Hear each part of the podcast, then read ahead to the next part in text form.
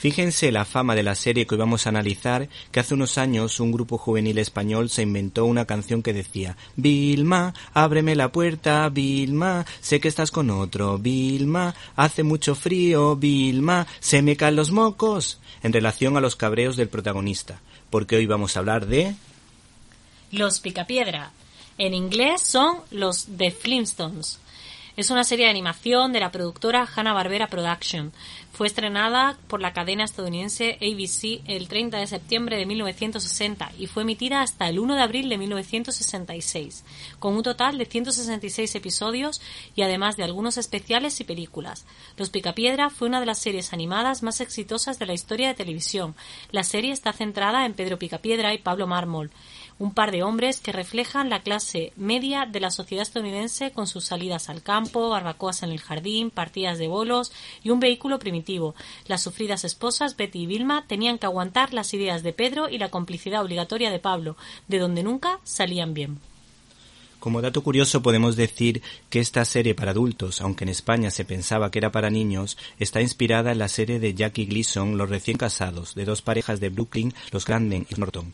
Yo he visto las fotos de la serie y los personajes están clavados, y sus historias son sobre todo una crítica al consumismo. Por otra parte, esta serie tiene sus antecedentes en los tebeos de Gostini y Uderzo y los anacronismos, y muy especialmente en el humor gráfico de Hanlin, la serie prehistórica Ale Hop, y la serie BC de Johnny Hart y el cartoon de los hermanos Fleischer La Edad de Piedra.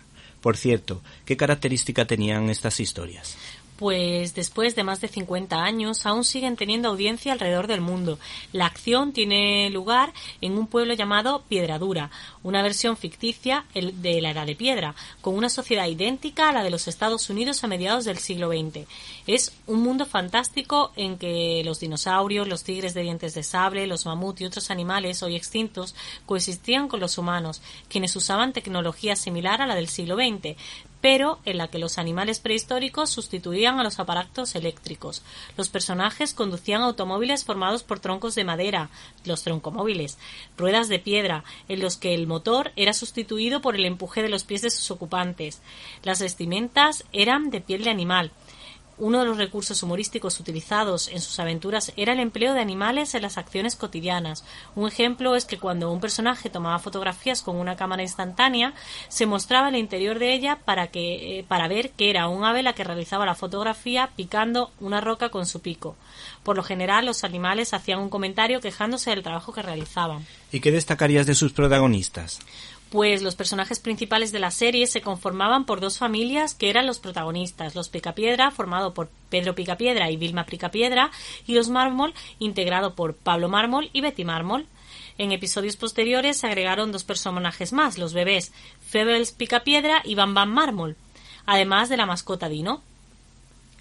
Eh, esta serie batió todos los récords. También hubo dos películas en persona de los Picapiedra y una serie de televisión muy divertida que eran Los Pequeños Picapiedra, que a mí me encantaba pues también el show mantuvo su récord como la serie animada más larga por mucho tiempo, desde su cancelación en 1966 hasta 1997, año en que la serie fue derrotada por la famosa serie Los Simpsons, en la cual se hacen varias referencias eh, de esta serie, por ejemplo, en el capítulo March contra Monorail, se puede ver a...